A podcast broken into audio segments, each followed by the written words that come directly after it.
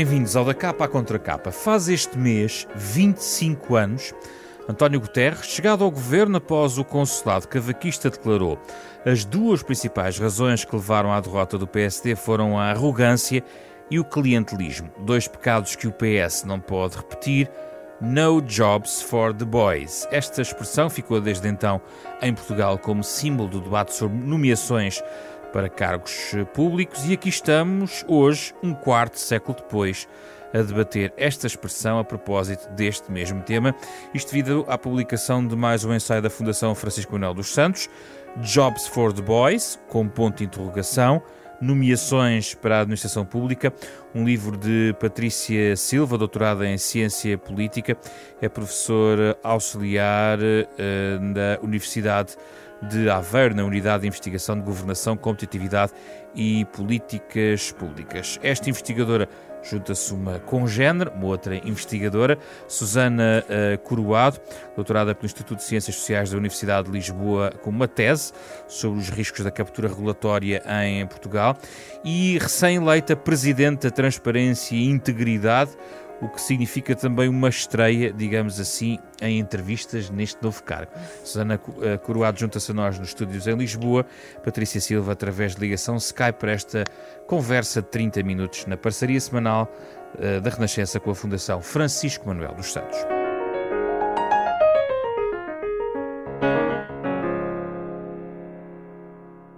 Bem-vindas, obrigado pela vossa disponibilidade. Começo por si, Patrícia, autora do, do livro. Uh, e começo pelo enquadramento um pouco, um, enfim, internacional do tema. Um, nós poderemos pensar que, que, esta questão das nomeações é uma questão uh, portuguesa, mas a verdade, e no livro a Patrícia faz essa, esse sublinhado comparando com outros regimes, a verdade é que noutros países as questões podem ou não colocar-se, tendo em conta também a natureza da administração pública. Eu, aliás, na pesquisa, lembrei-me que Jobs for the Boys é uma expressão que foi utilizada em 1980 na série Prime Minister, muito conhecida, exatamente como título de um dos episódios relacionados com, na altura, uma discussão, estamos a falar de ficção, obviamente, uh, uma discussão à volta de um empreendimento imobiliário, a posição do então ministro uh, naquela série de comédia, mas com muita ironia à volta de, dos interesses, e também da posição da administração pública. Uh, Patrícia, os ingleses são um melhor exemplo já agora ou não de uma administração pública enfim, mais, menos permeável a determinado tipo de interesses? Em primeiro lugar, deixe-me expressar o meu agradecimento à Renascença por este uh, momento de conversa e deixe-me também endereçar, naturalmente, um cumprimento à, à doutora Susana Coroado uh, e felicitá-la pelo novo mandato em frente na, na direção da transparência e integridade e desejar-lhe um excelente mandato e uma, continuidade dos, do importante trabalho que esta instituição tem em promover instituições mais transparentes e, desta forma, também instituições que trabalham para que tenhamos uma democracia com melhor qualidade. Uh, e agradeço-lhe também, naturalmente, à Susana a disponibilidade para partilhar connosco esta conversa. Uh, em relação à questão que, que coloca, bom, eu não vou uh, reportar-me à, à série, até porque eu queria deixá-la para o final desta conversa. Um, aquilo que fez foi um pouco um spoiler daquilo que eu tinha ah, guardado. não para, sabia, para não sabia. mas, mas é, é, a realidade é que eu tento acreditar que não existem modelos perfeitos. E nós temos esta ideia de que o Reino Unido tem uh, aquela máquina administrativa que nós consideramos quase o Rolls Royce não é? da eficiência administrativa no contexto europeu. É aquela que funciona melhor, como se todos os países quisessem ter uma administração pública similar. E aquilo que a série tão bem retrata, como disse, na verdade, é a enorme dificuldade que os ministros têm também em lidar com uma máquina administrativa que se quer permanente, não comprometida, mas que está muito preocupada também, muito tendo em conta a natureza da própria máquina administrativa, em proteger os seus interesses e até, de alguma forma, de ter mais conhecimento sobre alguns processos e algumas políticas do que os próprios ministros, que é, no fundo, também isso que a série retrata. Contudo, no caso do Reino Unido, o caso do Reino Unido ilustra também a forma como. É, é quase um efeito balão, não é? Que é, embora os ministros não tenham tanta abertura para colocar as pessoas da sua confiança na estrutura administrativa e tenham de lidar com esta máquina tão difícil. Na verdade, aquilo que os últimos anos têm vindo a revelar é a nomeação de, dos special advisors, portanto, estes conselheiros eh, especi especiais que trabalham junto com o ministro e cujo número de nomeações para este tipo de posições tem vindo a aumentar.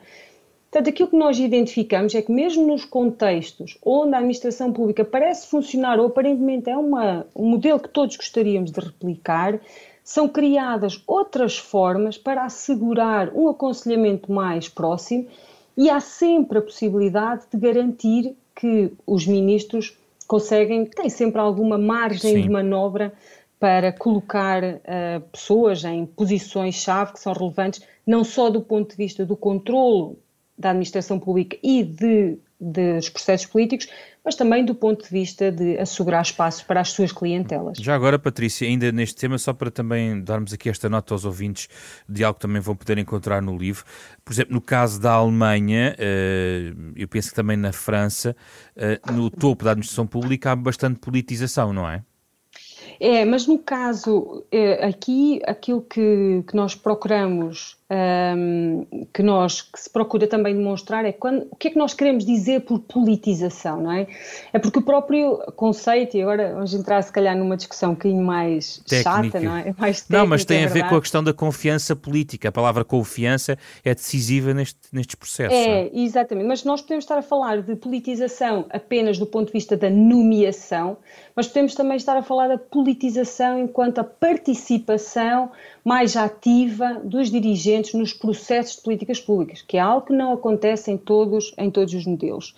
E aquilo que nós sabemos é que nós temos, uh, quando nós olhamos para o grau de influência dos ministros sobre as nomeações, nós temos os exemplos são do Reino Unido e da Dinamarca, que nós tendencialmente tendemos a considerar como aqueles modelos em que os ministros menos têm possibilidade de nomear. Depois temos, como disse, a Alemanha e a França, que são modelos em que o topo é reconhecido como sendo uh, politizado e é uma é, é algo que é aceite.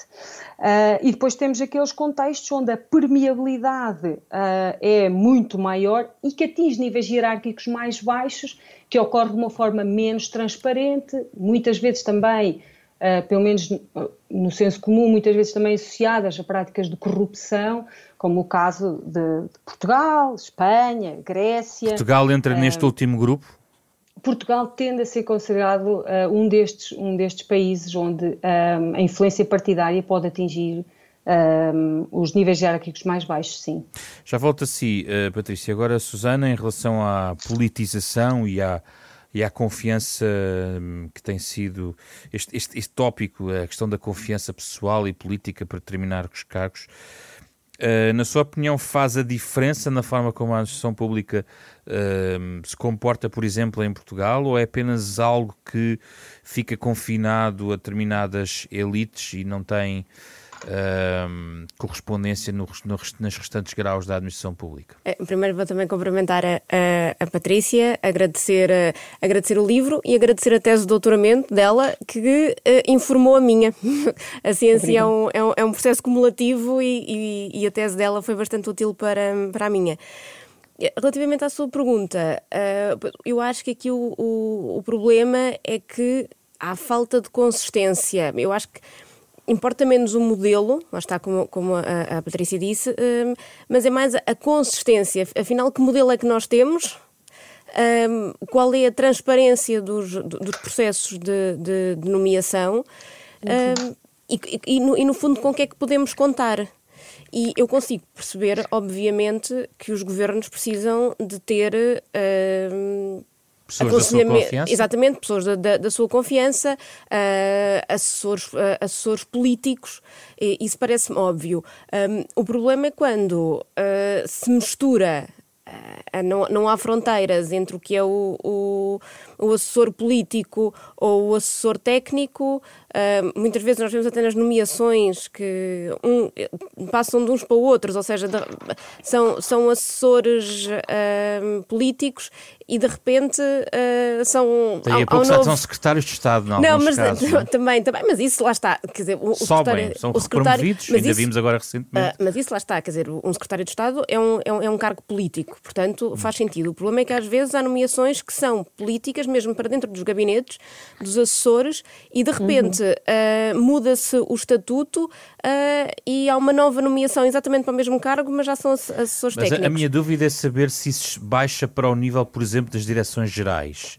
Estamos a falar da administração pública e supostamente há também já uma orgânica de recrutamento que que é ou não contaminada pela questão da politização.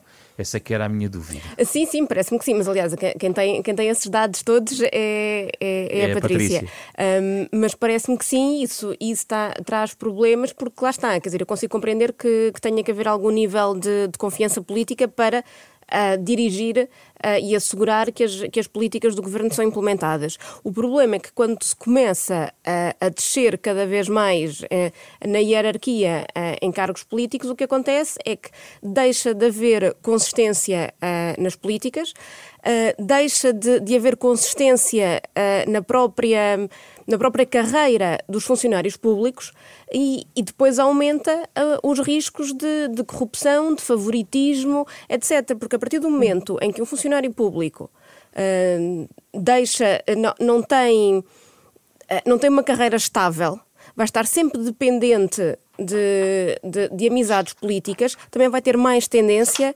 para favorecer aqueles que, por sua vez, o podem favorecer, porque há, há, há sempre uma troca de, de favores. Uhum. E, e, uhum. isto é, necessariamente é mau para, para o serviço público. Patrícia, este, ao nível, por exemplo, de direções gerais, esta politização de gabinetes contamina esse nível. É muito importante a posição de diretor-geral na, na, estrutura da administração pública. Estou a centrar, por exemplo, nessa camada dirigente, estamos a falar dos quadros elevados da, da administração pública. Uh, o que é que acontece em Portugal neste momento? Bom, eu, eu, só para eu queria complementar uma ideia que a, que a Susana disse ainda há pouco e que eu acho que é muito relevante, que é esta ideia de que as nomeações são um mecanismo relevante e de alguma forma são um mecanismo que permite que nós tenhamos uma democracia de qualidade, porque repare que uh, uma democracia de qualidade é uma democracia que assegura que aquilo que os eleitores escolhem em termos de políticas públicas, é depois implementado. E, portanto, faz parte do mecanismo, da engrenagem da, do tipo de democracia que nós temos, que existe esta nomeação do ponto de vista de assegurar que são pessoas comprometidas com aquele, com determinada política pública uh, e com determinado uh, programa que se quer implementar. O problema é que as nomeações são um instrumento extremamente flexível e tanto permitem colocar indivíduos que são competentes e que configuram esta, esta, este ideal de serem competentes, eticamente responsáveis e, ao mesmo tempo, alinhados com aquilo que são as preferências políticas de quem está no governo, como também permitem aos partidos políticos recompensar clientelas partidárias que muitas vezes permitiram este apoio ao partido para que ele uh, acabasse por conseguir ser eleito é um mecanismo desta forma, tal, tal forma flexível, e é esta flexibilidade tão grande que este mecanismo tem que explica a enorme dificuldade que os partidos têm de negociar e de fechar as estruturas de oportunidade que têm para colocar pessoas na administração pública. E a questão que coloca é a questão, colocava uma questão, e agora, como é, como é que, nós, que modelo é que nós temos neste momento em Portugal? Realmente nós temos um modelo que finalmente passamos a pertencer à Liga dos países que têm uma comissão que regula ou que procura de alguma forma moralizar o processo das nomeações. Uh, e isto acho que foi, é um sinal, foi um sinal positivo, embora tenha sido dado num contexto muito particular, em que os, o próprio Executivo queria, no contexto uh, de, de intervenção da Troika, em que se eram exigidas muitos sacrifícios aos cidadãos e, e, o sinal que o governo na altura entendeu dar foi um sinal de que ele próprio faria sacrifícios e, portanto, daí a necessidade de termos esta comissão que também iria regular e de alguma forma apertar essa possibilidade de partidarização uh, na administração pública. E cumpre esse efeito ou não? Esse é que é o problema. O problema é que uh, a CRESAP tem vindo, eu creio, a perder relevância uh, no contexto atual tem vindo a, a deixar-se ser ultrapassada por, pelas decisões políticas uh, e, deixa, e isto tem acontecido porque, porque existem uma série de mecanismos que escapam à, à lógica de funcionamento da CRESAP. Quer dizer, a, a, a CRESAP uh, funciona, eu acho que ela é importante do ponto de vista de limitar, portanto, de alguma forma temos ali pelo menos um, um mecanismo que limita, portanto, não é inteiramente aberta à administração pública, mas ao mesmo tempo nós temos mecanismos que permitem, são sempre criados mecanismos que permitem aos ministros manter alguma eu mão na administração pública. Acho que era interessante tentar, tentar detalhar um bocadinho alguns exemplos. Eu detalho, eu detalho, eu detalho. Um exemplo o, ou dois de como é que se contorna o mecanismo da CRESAP. É isso, é, é o, o mecanismo da CRESAP tem sido sobretudo contornado quando olhamos, por exemplo, para, para a lógica da nomeação em substituição que é aquele mecanismo que há um dirigente que sai e uh, tem de se abrir um concurso, portanto, este é o procedimento atual, tem de se abrir um concurso para aquela posição. O problema é que o processo de concurso naturalmente demora algum tempo e o regime legal admite que seja nomeada uma pessoa em regime de substituição. Este regime de substituição inicialmente estava estabelecido que a pessoa poderia exercer funções apenas neste regime durante 90 dias. Uh, entretanto, foi reduzido para 45 dias. O problema é que nós conhecemos, pela comunicação social, casos de pessoas que se mantêm em regime de substituição durante anos.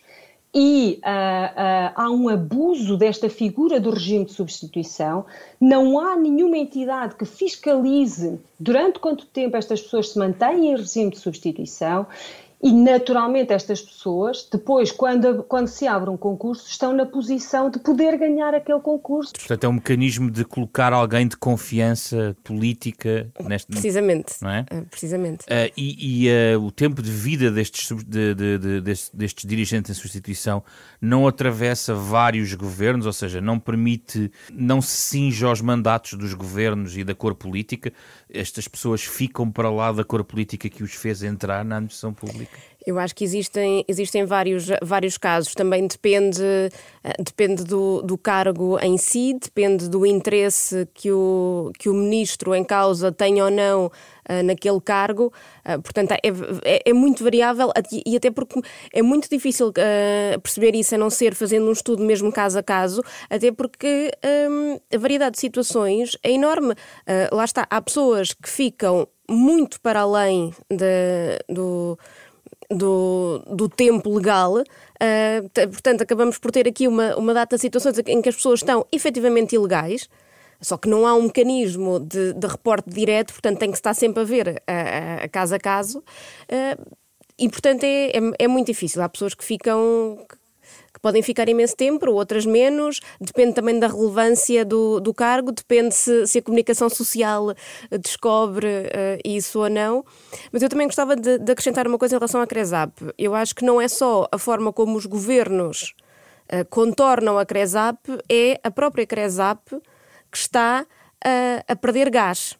Hum. Nós vemos, por exemplo, as, as recomendações uh, os pareceres que, que a Cresap fazia uh, nos seus primeiros anos de vida são muito mais incisivos e muito mais exigentes do que, por exemplo, os, uh, os que, que, que têm feito nos últimos anos. Dou um exemplo muito concreto. Quando houve nomeações para a entidade reguladora da, da, das telecomunicações, um, agora as nomeações o que, se, o que se fazem é, é sempre o, o governo que, que nomeia, mas tanto a CRESAP tem que dar um parecer, como tem que haver uma audição uh, em, em, sede de, de, comissão parlamentar.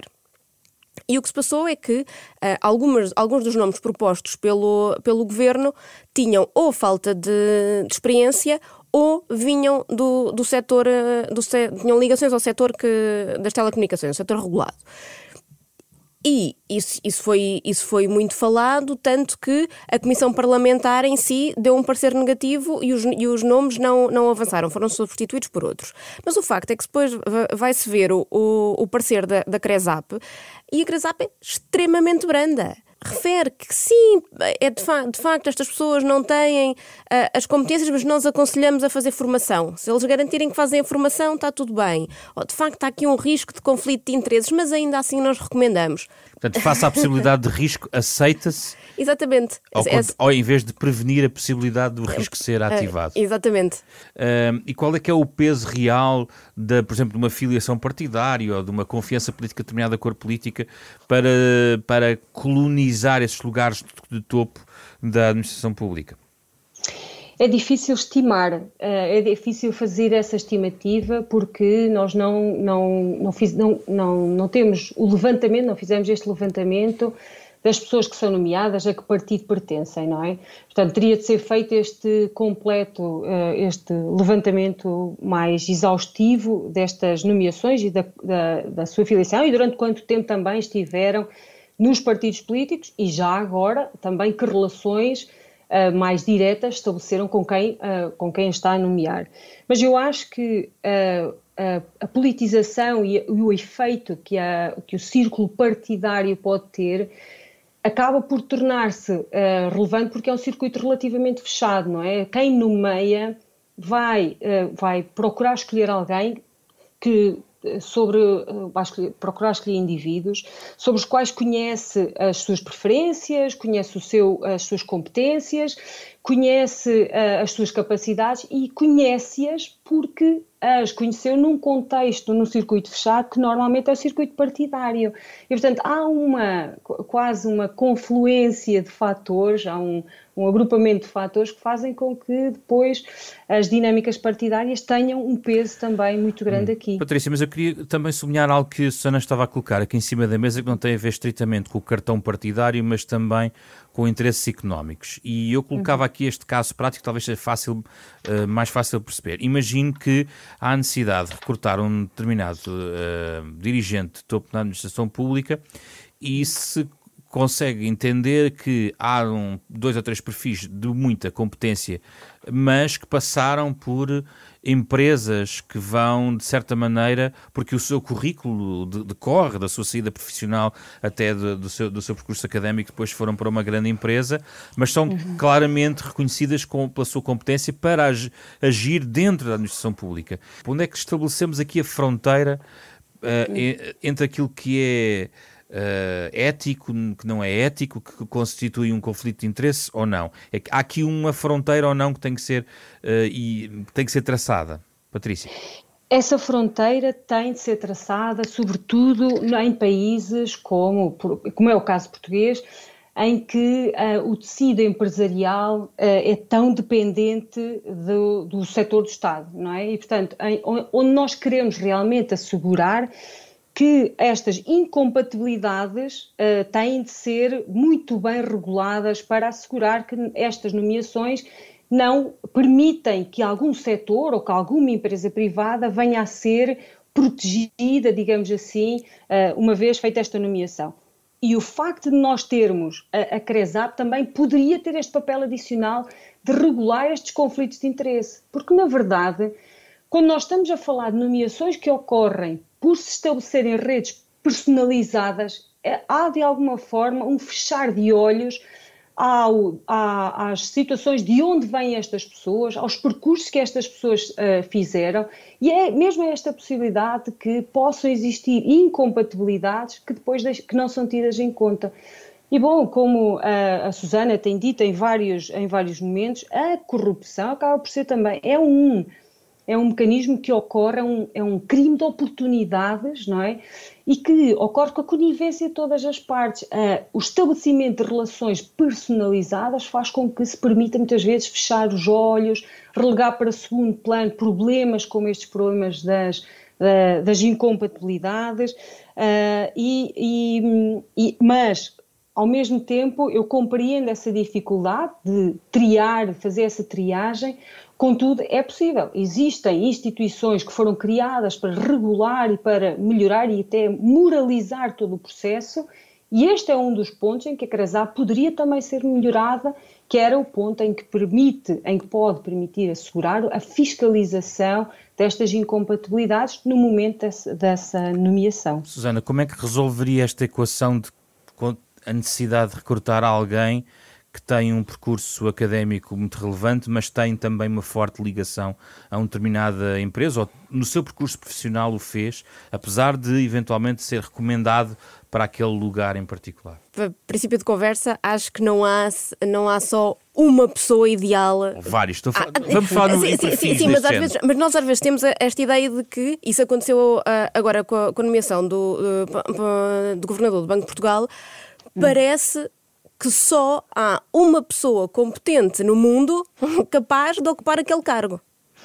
E, e, e, pior é que depois nós, como nós não, não, não há concursos públicos para estas coisas, e públicos até no sentido mesmo de, de, abertos à sociedade, de se poder acompanhar o processo de recrutamento, nós nem sequer sabemos se de facto só há aquela pessoa que é muito boa ou por comparação com outras, não é? As pessoas só são, só são as melhores quando há outras para comparar. E, portanto, eu, eu tenho sempre dúvidas em relação a esses casos em que só uma pessoa é que, é que era ideal para o cargo.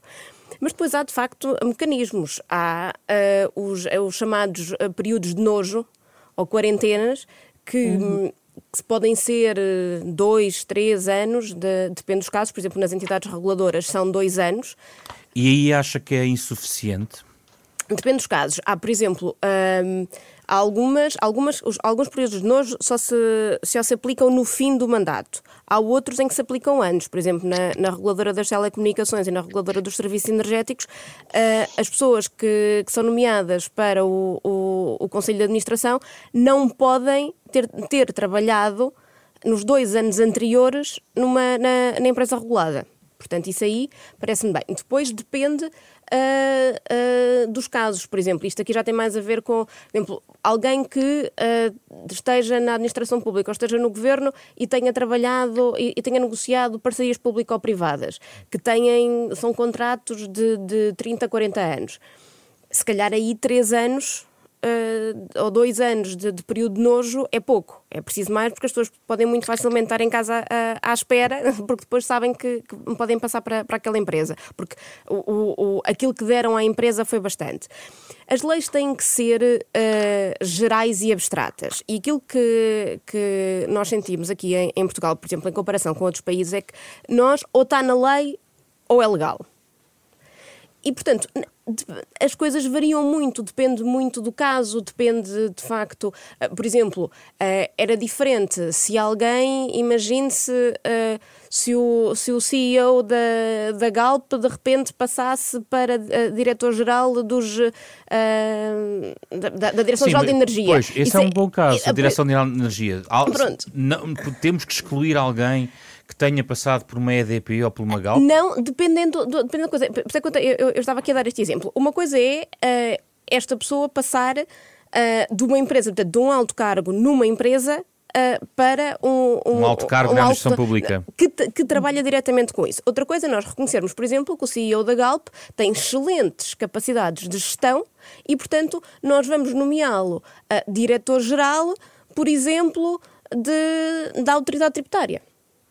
Mas pode não ser a sua área de, digamos, de, pode, de intervenção. Mas, mas, mas, é que as áreas de intervenção são uma coisa muito relativa, porque as, as pessoas não têm só competências numa área específica. O CEO da Galp não há de ter só competências na, na, na área da energia do petróleo. Ele, põe... tem, ele, uhum. ele, tem competências na área de gestão de uma grande empresa. E não põe, si. isso não pode pôr em causa, não traz um risco sobre a consolidação de políticas a alguém que de repente vai aprender não, mas, uh, no, no, no, próprio emprego. Mas, mas lá está, mas toda a gente vai aprender no próprio emprego emprego alguma coisa. Uh, até porque uh, o, o, tal CEO da Galp, se passasse para, para uma direção-geral, tinha que aprender a gerir a administração pública, que é completamente diferente de gerir uma empresa. Portanto, todos nós, cada vez que, que mudamos de cargo, vamos aprender alguma coisa. Ainda então, bem. Agora vamos às. Mas por isso, mas sim, só sim. dizer que, portanto. Uh, as coisas têm que ser, e daí, daí de facto a necessidade de, de haver uma entidade independente que, que desse recomendações, porque cada caso é um caso. Que não é a Cresap. Não existe. Em Portugal não existe nenhuma, nenhuma, nenhuma entidade que, que, faça isso, seja a Cresap, seja, seja outra qualquer. Uh, ou, lá está, é, é, a tal questão de ou está na lei ou não está na lei, ou, ou, ou é permitido ou não é permitido. Como é que funcionaria essa entidade? Porque agora eu quero entrar na questão das propostas e sugestões. Uh, nós temos, por exemplo, a auto-autoridade para a, vida, para a transparência na vida pública uh, em França, que, que, que que dá esse tipo de, de, de recomendações, se a pessoa é, é indicada ou não para, para, o caso. Por exemplo, te, tivemos os serviços jurídicos do, do Parlamento e da Comissão Europeia, quando foi a nomeação dos comissários, que, até, que eles têm que passar por uma entrevista com, os, eh, com uma audição com, com os, uh, os, eurodeputados. E eles fazem perguntas muito concretas acerca de, de conflitos de interesse. E, por exemplo, com a, com a, nossa, com a nossa comissária Elisa Ferreira surgiram algumas questões, nomeadamente o facto dela, dela ter ações em, em, empresas que. E já agora, esse sistema, esse sistema europeu, já agora que fala nisso, é um sistema relativamente bom para este, ou seja, é do, dos melhores eventualmente que, que, temos por aí para usar como modelo ou ainda também tem. É, relativamente. Relativamente. uh, é, bem melhor do que qualquer coisa que nós tenhamos em Portugal, sem dúvida. Nós não temos praticamente nada e ali uh, há muito mais. Agora, continua a haver, a haver problemas porque, por exemplo, as regras da, da Comissão um, não se estendem a outras, a outras agências da, da, União Europeia. Por exemplo, tivemos precisamente esta semana uh, discussões por causa da, da Autoridade Bancária Europeia e de, de, de um problema de portas gira, giratórias que, que houve lá. Mas, portanto, hum. mas ainda assim têm, têm regras mais, mais funcionais do que as nossas. Vamos então algumas, para fechar aqui a nossa parte do nosso programa, com sugestões e propostas. A, a, a, Patrícia tem três verbos no final do seu livro: limitar, melhorar e exigir, para passar da crítica à sugestão uh, de alteração, aquilo que era importante fazer no sistema. Patrícia.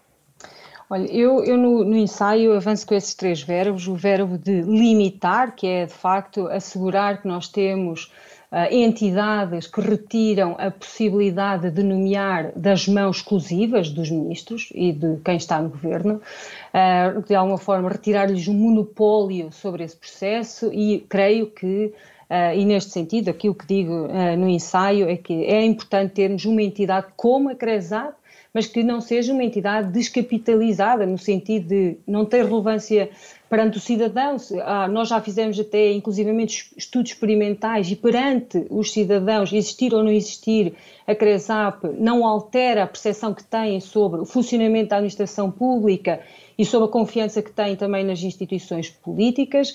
E, portanto, é necessário termos uma, uma comissão, mas uma comissão que funcione e que tenha realmente peso. Depois é necessário melhorá-la, e melhorá-la implica impor estes limites ao regime de substituição, implica limitar, e, e, recentemente nós vimos, inclusivamente, eu não quero estar a, a, avançar com nomes, que é algo que tento evitar também fazer no ensaio, mas esta ideia de que a, a Comissão tem procedimentos de concurso em curso e, entretanto, o Governo muda e o, e o, novo governo elimina os concursos ou elimina aqueles que foram colocados, não os quer, porque não, não, não correspondem ao perfil que eles desejariam, e portanto e aqui abre-se é aquele espaço que é aberto pela remodelação, a reorganização de determinado ministério, que permite essa, essas nomeações mais amplas, portanto há um conjunto de mecanismos que é preciso melhorar e é preciso que eles que melhorem também em articulação com a existência desta CRESAP. E o último verbo que tenho é o verbo exigir. E eu acho que este verbo é muito importante para quem nos está a, a escutar em casa, que esta ideia nós não podemos aliar-nos enquanto cidadãos deste processo. Nós temos esta ideia de que bah, isto tem de haver uma comissão, tem de haver uma CRESAP, tem de haver uma entidade. E eles que decidam. Exato, e eles que decidam. Na realidade é, é um erro, porque nós sabemos que uh, uh, os partidos políticos são muito mal amados em Portugal mas eles são a base do sistema democrático. E, na verdade, uma, uma, um dos mecanismos que faz com que as pessoas não confiem nos partidos políticos é precisamente esta ideia da politização. Porque aquilo que o cidadão vê é há uma elite exclusiva da qual eu não faço parte, ah, eu não consigo influenciar processos, porque há uma elite que, que governa tudo isto, são os donos disto tudo, não é? E o cidadão tem esta, esta, esta visão e alheia-se de participar, alheia-se de se informar e alheia-se de exigir.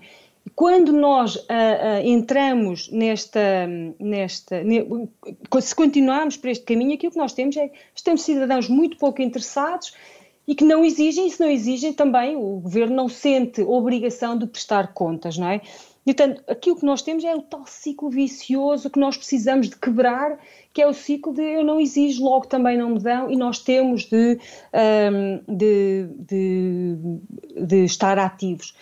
Porque é também importante que Uh, os, os, cidadãos que não estão interessados também participam menos, não é? E também estão muito pouco predispostos para serem mobilizados. Portanto, esta bola. E, mas vale a pena dizê-lo também, tendo em conta o, o cenário atual que vivemos, estão menos dispostos para ser mobilizados, até que um dia apareça alguma força não é, partidária mais, uh, mais extremista que coloque em causa a estabilidade e a natureza dos regimes democráticos liberais como os conhecemos e, e nos quais vivemos e que estas consigam mobilizar este cidadão que está desafeto, que está afastado das instituições políticas e, portanto, eu creio que este é um momento crucial para que este verbo exigir um, se possa cumprir.